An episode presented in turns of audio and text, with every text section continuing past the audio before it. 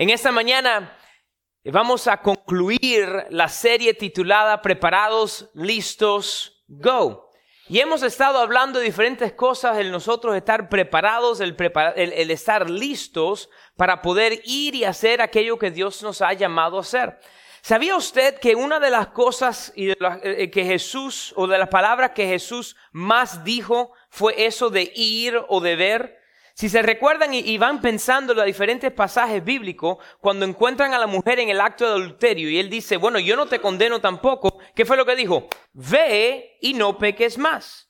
Cuando vino el centurión a hablarle de que estaba enfermo uno de sus sirvientes, él le dijo, bueno, tu fe, el Señor ha visto tu fe, ve que el hombre ya está bien. Cuando los leprosos vinieron a hacerlo, sanó, le dijo, ve en tu camino. Continuamente le decía, ir, ve. A los discípulos les dijo ir cuando los envió en dos en dos a diferentes lugares. Continuamente Jesús estaba diciendo que era el tiempo de ir. Él nunca le estaba diciendo a la gente que estuvieran eh, eh, tranquilos, cómodos en un lugar. Es más, cuando nosotros nos quedamos cómodos, paramos de funcionar en el llamado de Dios en nuestra vida. La comodidad es algo que uno la quiere, pero ¿qué sucede cuando uno se acomoda mucho? Se duerme. Cuando uno se empieza ahí que acomodar y poner, le viene y le empieza a caer un sueño. A veces nosotros, como creyentes, nos hemos acomodado tanto a la vida de un cristiano. Voy a la iglesia, leo mi Biblia, adoro, y ese es el ciclo que hacemos, y se nos olvida, nos olvida que Jesús nos ha dado a nosotros un mandato de ir. Jesús a nosotros nos ha dado un mandato de ir. Y cuando pensamos en lo que significa la palabra mandato, un mandato, si usted mira la definición de la palabra mandato, es una orden o comisión. Una orden, una comisión.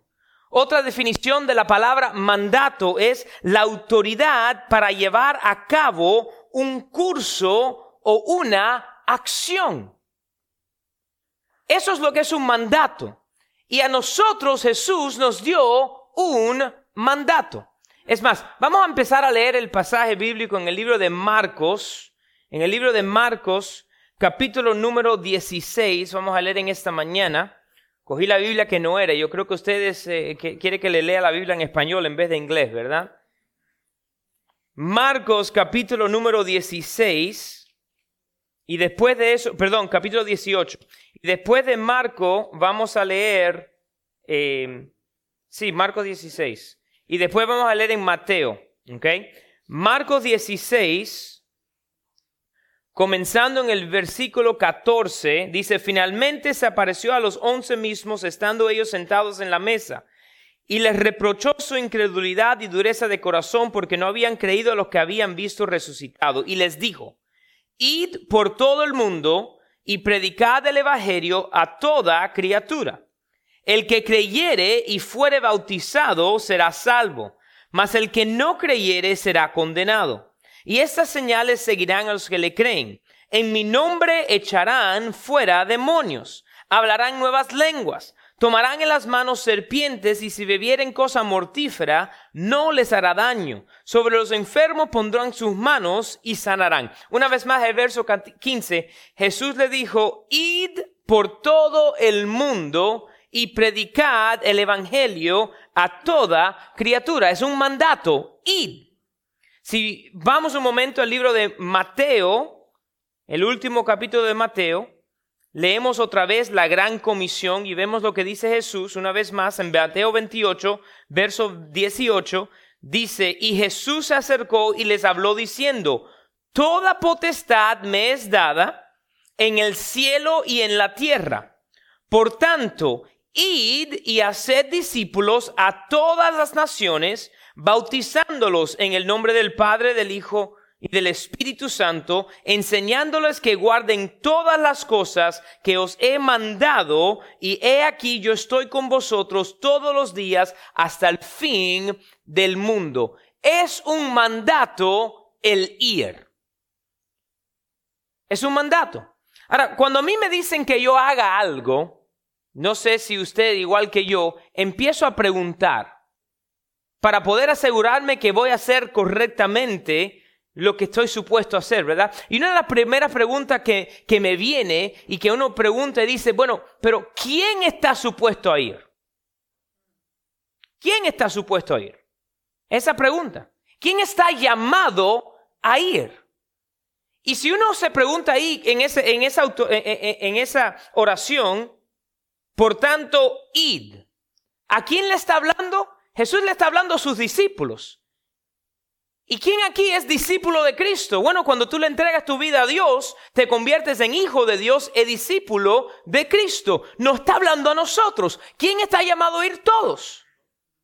Muchas personas creen que es la responsabilidad simplemente de las personas en cargo ministeriales, en uno de los oficios de ministerio, el pastorado o el apóstol o el maestro o el evangelista o el maestro. Esos son los que están llamados. No, no, no, no. Todos aquí tenemos un llamado, eh, todos aquí nosotros estamos llamados a ir.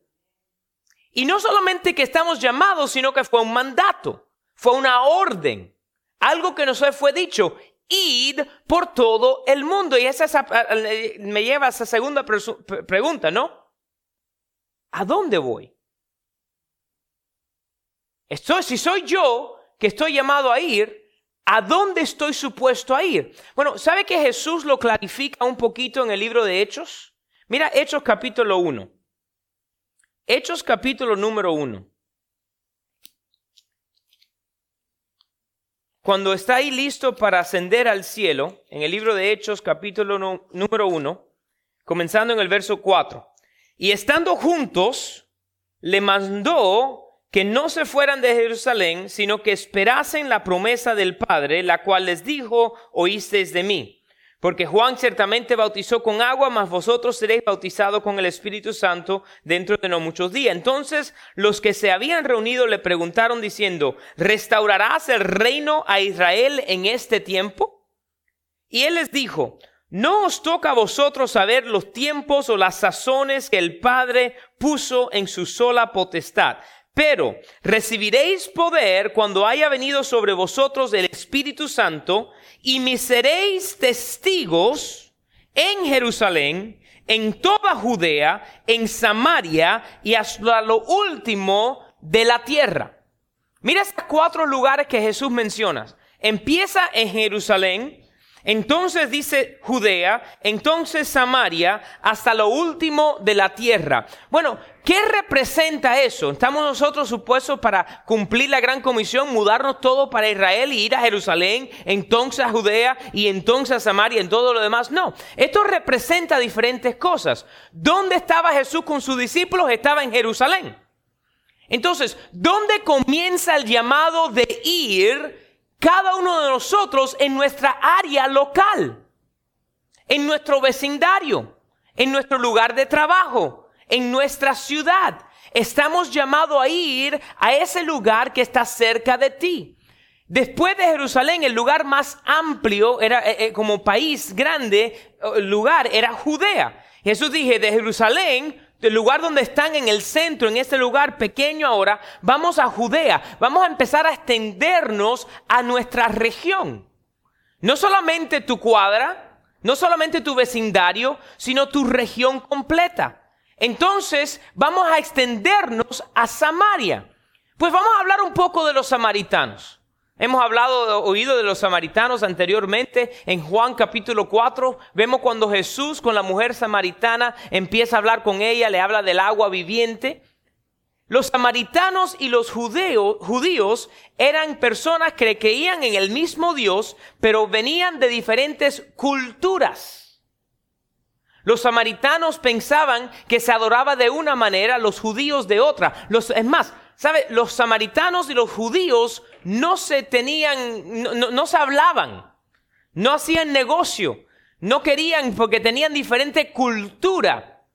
Entonces, ¿qué está diciendo Jesús cuando dice Jerusalén, tu área, Judea, esta área más la región, ¿verdad? Cuando empieza a hablar de la Samaria, es que nosotros tenemos que hablarle también a las personas de otra cultura nuestra. Nosotros somos personas que nos unimos por cultura. Los cubanos andan con los cubanos, los boricuas con los boricuas, los dominicanos con los dominicanos. Ay, porque no, tú, tú juegas dominó con el doble nueve, yo con el doble seis, y allá los mexicanos con el doble dieciséis. No, no, no sé. Todos tienen un diferente dicho por, dicho por la cultura. Y Jesús dice, cuando le estoy dando este mandato de ir, no solamente al lugar en tu área, tienes que extender y tienes que cruzar la frontera de cultura. ¿Sabe que dicen que la hora más eh, segregated, separada en el mundo es los domingos a las 11 de la mañana o a las 10 de la mañana? ¿Sabe por qué? Porque muchas iglesias en este país, que tenemos gente de diferentes mundos, tienen iglesias por nación. Está la iglesia para los chinos, la iglesia de las personas de color, la iglesia de los hispanos, la iglesia de los gringos, y uno entra dice, y, si, entra uno que es, eh, por ejemplo, latino, en una ay, qué raro me siento.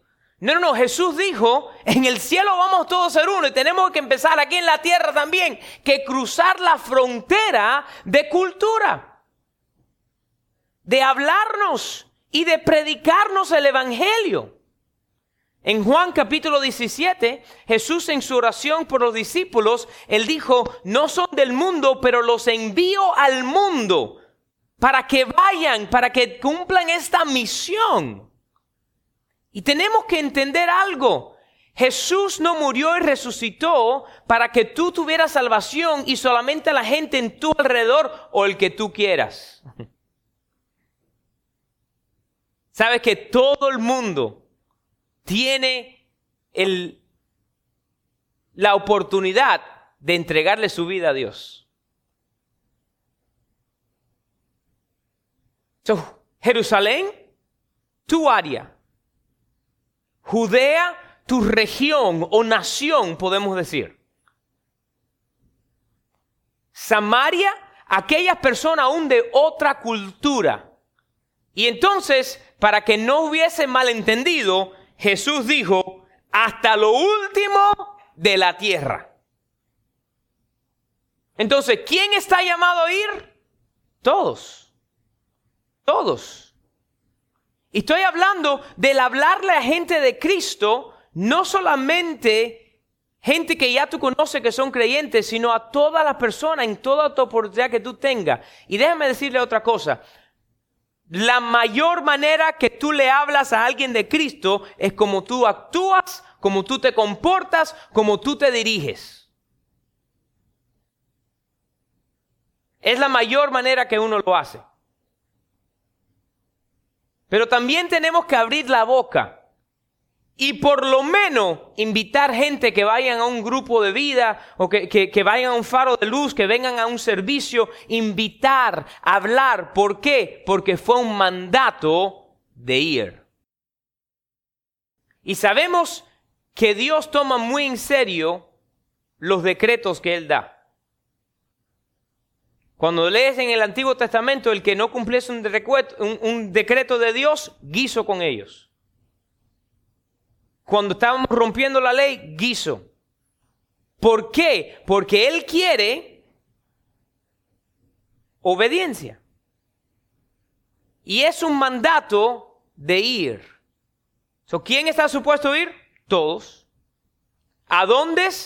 A todo lugar que tengamos nuestro alcance. Esto no significa que mañana llames a un realtor, pongas tu casa por venta, venta todo lo que tengas y compres un pasaje de una, de, una ida, ¿no? Para un lugar y empezar a predicar. No, no, no. En tu área. Hay gente tal vez que usted tiene en su oficina que nunca van a conocer, que no conocen a otra persona creyente menos que a ti. Y tú eres el que le puedes hablar de Cristo el que le puedes decir. So, ¿Quiénes todos nosotros? ¿A dónde? A todo el lugar. Y, es lo que dice una vez el más del verso. Si vamos de nuevo aquí al libro de Marco. Ir por todo el mundo. ¿Hacer qué? Predicar el Evangelio. ¿Qué estoy supuesto a hacer? Predicar el Evangelio. Con tus palabras, con tus acciones, con tus hechos. No quiere decir que uno ande siempre con la Biblia debajo de la mano y diciendo versículos bíblicos continuamente. Ayer tuvimos el seminario de, evangelismo y di una estadística de una escala de 0 a 100, cuál es la receptividad que tiene una persona a diferentes cosas. Y cuando fallece alguien ser querido a ellos, hay un 100% en la escala al 100, la persona va a estar receptiva a escuchar algo de Dios. Y alguien dijo, pastor, ¿puedo hacer una pregunta? Y claro que sí, dice, en esos momentos hay mucha gente que se ponen enojados con Dios. Y te dicen, pero es culpa de Dios porque Dios no lo sanó, o Dios no hizo esto, o Dios no lo hizo lo otro. En ese momento, ¿qué es lo que estoy supuesto a decir? Y una buena pregunta, ¿verdad? Déjame decirte, tal vez no tienes que decir nada. Pastor, se venga un momentico, perdón. Pues, en ese momento, tal vez no tienes que decirle nada. Simplemente tienes que decirle, yo tampoco entiendo. Pero aquí estoy contigo. Y le estás ministrando y evangelizando de que Dios te está dando fuerza. Muchos de nosotros, gracias pastor, muchos de nosotros pensamos que es siempre hablando, hablando, hablando, hablando, hablando. Y no hay que ni echarte una moneda y ya estás hablando. Para los que no son cubanos, déjame explicarlo.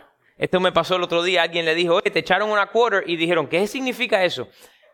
Los cubanos, cuando hay alguien hablando mucho, dicen, oye, le echaron una moneda, le echaron 50 centavos. es un dicho cubano. Así que ahora entienden un poquito más del cubanismo. Pero bueno.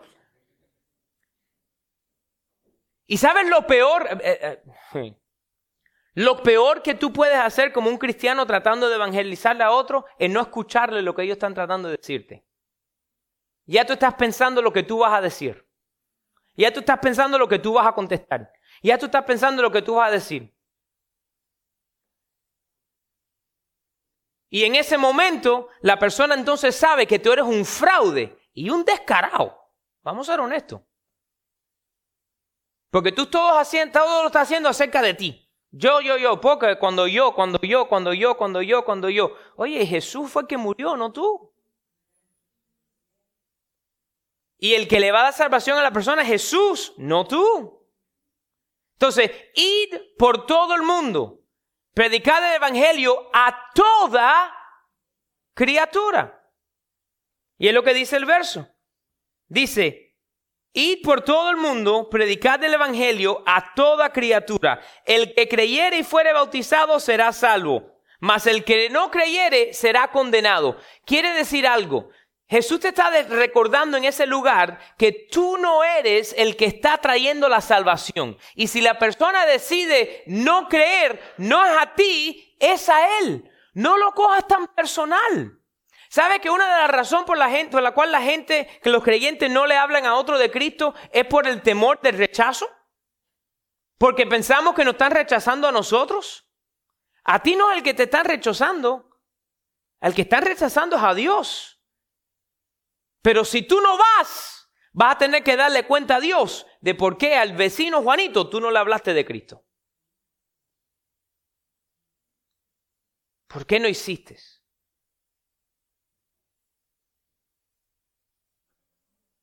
Estamos llamados a ir.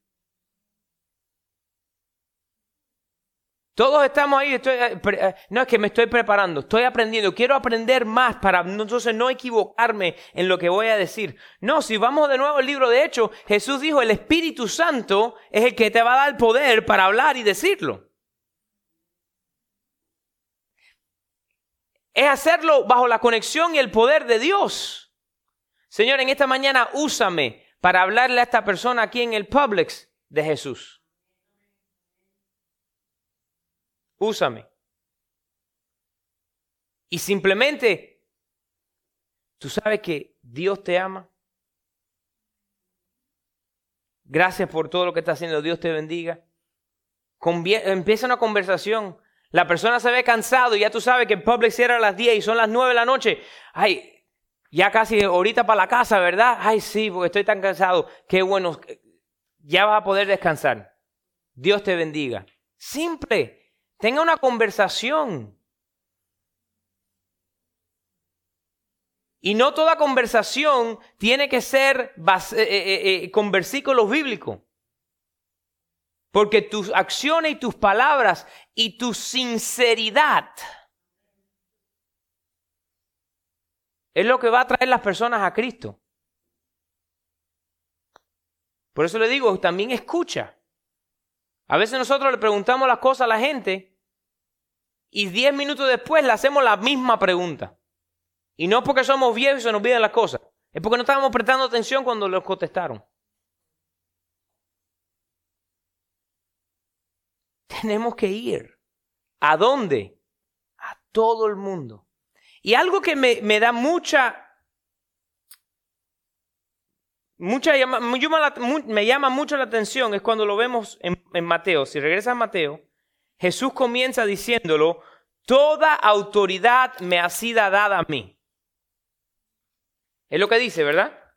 Toda potestad, autoridad me es dada en el cielo y en la tierra. Por tanto, id. Ese fue a propósito.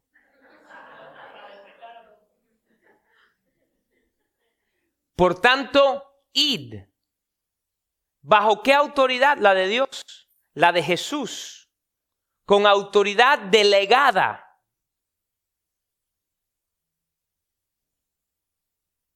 Y la próxima pregunta es, ¿cuándo estoy supuesto a ir?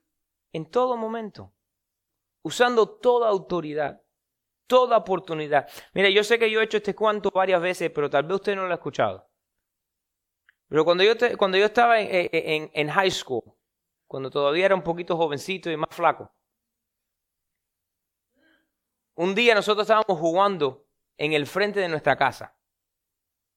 Y estábamos jugando fútbol, mi hermano, mi mejor amigo y yo contra tres de los vecinos. Ahí estábamos tirándonos la pelota, jugando todo tranquilo, todo bien. Y de repente nos pasa un carro por delante y nosotros nos fuimos hasta la acera, pasó el carro y seguimos jugando. Como unos 10 o 15 minutos después, nosotros estamos ahí jugando, yo cojo la pelota y estoy corriendo ahí por la de eso, y vienen dos muchachos caminando y uno me ala la cadena, mientras que yo iba corriendo por un lado, me ala la cadena y me la arranca y yo me caigo para el piso. Inmediatamente me paro y me doy cuenta, ¿no? Y digo, mi cadena, mi cadena, mi cadena. Y los, el otro va y le coge la cadena a mi hermano, nos asaltaron, jugando fútbol en el medio de la calle. Y se mandan a correr al auto que está en la esquina esperando para recogerlo. Y yo me mandé a correr detrás de ellos. Corriendo detrás de ellos. ¿Y sabes lo que le grité? Dios te bendiga, Dios te bendiga, Dios te bendiga. Corriendo detrás de ellos por toda la cuadra. Locura, yo sé.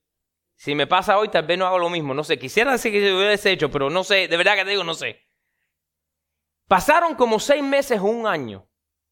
Y mi hermano estaba sentado en un pizza con mi papá almorzando.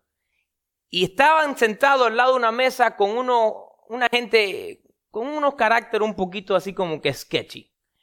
Y ellos podían oír todo lo que la gente estaba hablando. Y uno de ellos le dice, estaban comparando asaltos.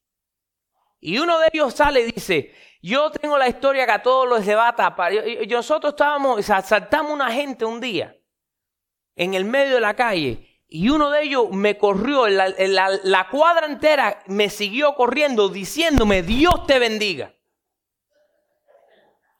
Mi hermano se le los ojos y le dice a mi papá, ese es el tipo que nos asaltó. Pero ¿cómo tú puedes estar tan seguro? dice, hay un loco en Miami que hubiese salido corriendo de la gente gritando Dios te bendiga. Eso es lo que hizo David. Pues fueron, salieron, le cogieron la chapa, no contra la gente, era un carro robado, imagínate. Pero déjame decirte algo. Yo sé que cuando yo llegue al cielo, y tal vez antes, me voy a enterar de que esas palabras le resaltaron tanto hasta el momento que Él le entregó su vida a Jesús.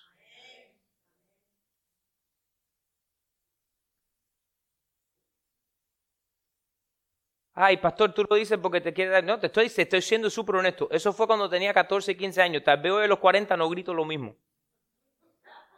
Tal vez le tiro una chancleta o algo, si lo que tenga puesto. no te sé decir. No te sé decir. Y espero nunca tengo que tener que saber. Amén. Pero Jesús nos dio un mandato. Y nosotros no tenemos la autoridad para decidir a quién sí y a quién no le compartimos el Evangelio. Desafortunadamente yo he oído mucha gente decir, no, es que aquella persona es tan mala que ni para qué. Esa persona, Jesús murió por ellos también. Y tú y yo no sabemos qué es lo que una palabra simple, una invitación puede hacer para cambiar la eternidad de esa persona. Y entender algo, que estamos hablando, cuando estamos hablando del evangelismo, estamos hablando de la eternidad de una persona. Yo no sé quién fue la persona que invitó a la amiga de mi mamá a ir a una iglesia y después esa amiga le dijo a mi mamá, ay, no quiero ir sola, ve conmigo. Pero le doy gracias a Dios que esa persona la invitó. Y que la amiga le dijo a mi mamá, ven conmigo para no ir sola. Y que un mes después me llevaron a mí. Una invitación puede cambiar la eternidad de un grupo entero de gente.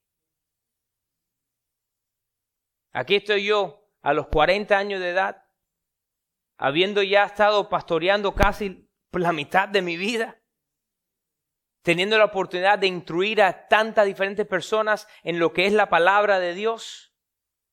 Y fui un resultado de una invitación de una persona a alguien con la cual mi mamá trabajaba y esa persona que no quería ir sola le dijo a ella, ¿qué poder hay en el ir?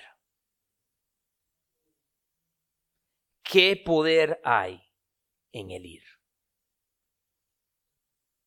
Tú eres dueño de negocio, usa toda oportunidad que tú tengas para ir. Tú eres gerente, usa toda oportunidad que tú tengas para ir. Tú eres empleado, usa toda oportunidad que tú tengas para ir. ¿Y qué significa eso? Tal vez tú no estás en ese momento en la posición para hablarle al jefe, pero si tú puedes entrar en la oficina media hora más temprano y sentarte ahí, orar y interceder por la salvación de todos ellos y ungir el lugar. Y dése cuenta que dije algo media hora más temprano.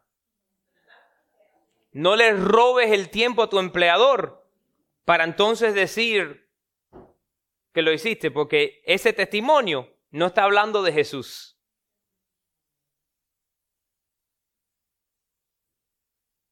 Estamos, eh, todo el mundo ahora está preparando los impuestos.